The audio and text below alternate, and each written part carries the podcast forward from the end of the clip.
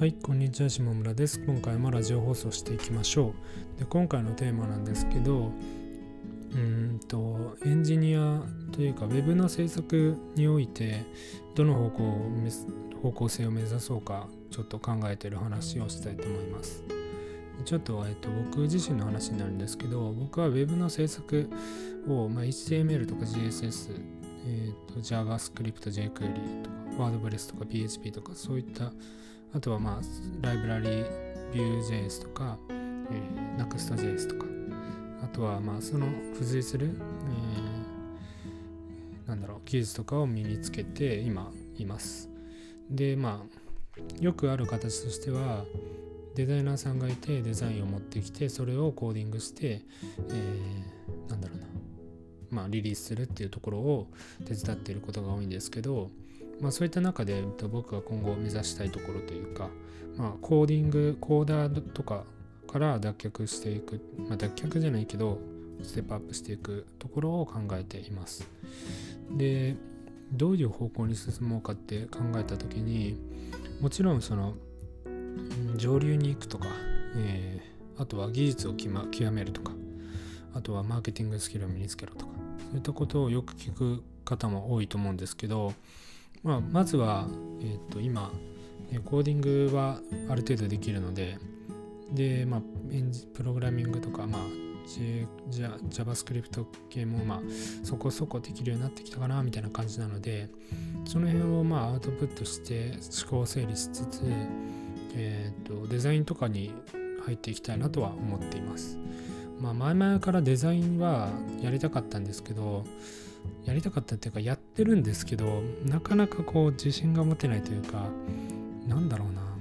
うん、デザインやりたいんですけどで勉強もしてるんですけどなかなかこううん僕の性格的に合わないのかなって思ったりとかまあでもやりたいなとは思ってますね。でなぜかっていうと、まあ、デザイナーさんとこうお仕事をしていたりするとなんでこのデザインにしたんだっていうところもよく思うしでそれはまあデザイナーさんにも、えー聞いたりするんですけどあとはそれを聞いていくとやっぱりデザイナーさんって、えっと、マーケティング的なところとかも関わっていてなんだろうこういう、えー広告を打ちたいから、えーこういうクリエイティブを作ってくれみたいな。バナーを作ってくれみたいなそういったお仕事があったりとかあとは、えまあ、今後こういうふうに、えーサイトを作りたいからこういう設計にしてくれみたいなところっていうのがあると思うんですよね。であのそうなった時にうん自分が、まあ、マーケティングもやりたいんですよ。ただ、えーマーケティングだけじゃなくてやっぱり、えーそうなった時にどういうじゃあサイトの設計にしてどういうサイトの枠組みにしたらいいかってところは、えーデザイナーさんに投げるんじゃなくて僕がやりたいなと思ってて、まあ、もちろん今までもやっていたこともあるんですけど難しくて。でそこをもうちょっとこう、えインプットしてアウトプットできたらいいなとは思っています。であとまあ、えーまあその方向性をちょっとこう考えていた時に例えばな、まあえー、とエンジニアよりもデザインとかの方がなんだろうなちょっと範囲が広いと思うんですよね、えー一般の人に向けて一般の大衆に向けての範囲なんですけど。例えばなんですけど、まあ、YouTube とかの市場を見た時にエンジニア系の YouTuber っていう人多いと思うんですけどそれよりもデザインがいいとかあとは写真が綺麗とかあと映像のクリエイターの方とかそういった方の方が、まあ、もちろんチャンネル登録者数が多いんですよね。まあ、YouTube っていう媒体なのでもちろんその動画を見る人が多いので動画の解説動画解説動画を作るための解説動画ですね例えばプレミアプロの使い方とか、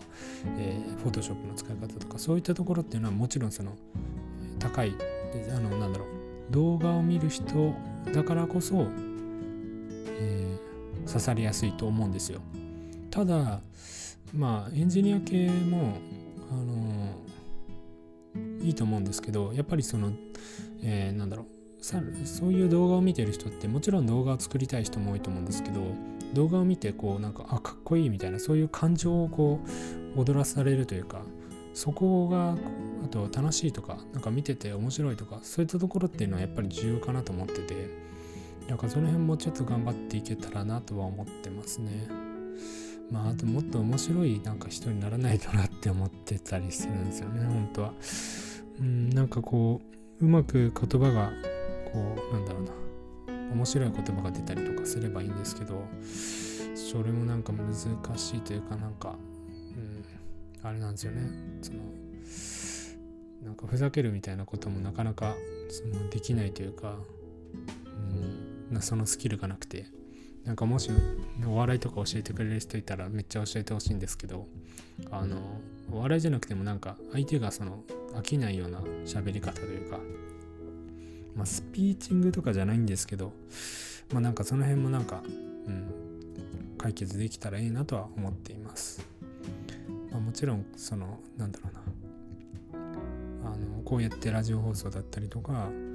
YouTube の放送だったりで、なんだろうな、その磨いていかないといけない部分だと思うんですけど、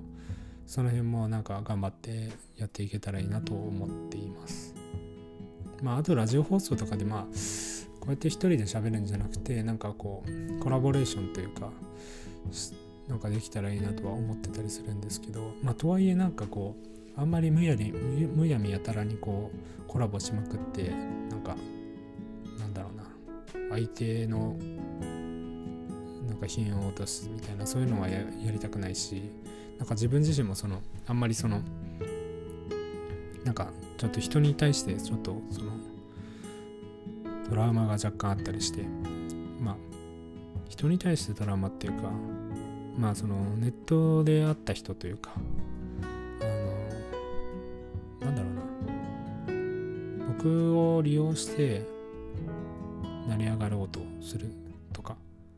まあ別に僕を利用するとかは全然いいんですけどなんだろうな自分のことしか考えてない人とかもたまにいたりしてなんかそういう人とはなるべくこう距離を置きつつこうあまり関わりたくないなみたいなは思ってたりはしますね。まあ、なのでこうコラボとかする時もなるべく、まあ、以前から知ってる人というか、まあ、関わりが長い人とかあとはまあ、うん、Twitter とかでも顔出ししてる人とかなるべくそういう人をこうコラボしたりとかなんかお話ししたりとかお仕事したりとかというふうには思っています。まあ最近とかだとなんかあの Twitter だけやってる人とかでもいいんですけどやっぱなんか YouTube やってる人の方がなんかちょっと安心できるなって思ったりとかあと僕がなんか尊敬する人とかって結構 YouTube やってるんですよね。なので YouTube とかやってる人を見たりしていますまあなのでなんかまあそんな感じですね。僕の人を選ぶ基準みたいなお話になっていたんですけど、えっと、何を話してたんだっけな。えっと、今後の方向性か。えっと、ウェブのコーダコーディング、ウェブの制作者として今後の方向性を考えてみたっていった放送にしてみますか。じゃあ、えっと、ウェブ制作者として今後の方向性を考えてみた。っていう、えー、放送を聞いていただきありがとうございました。えっ、ー、と、今回もじゃあ、こんな感じで終わりにしたいと思います。まあ、何か質問とかあったら、えー、コメントとかレターとかいただけたら嬉しいです。えそれでは次回の放送も、え次回の放送でお会いしましょう。さよなら。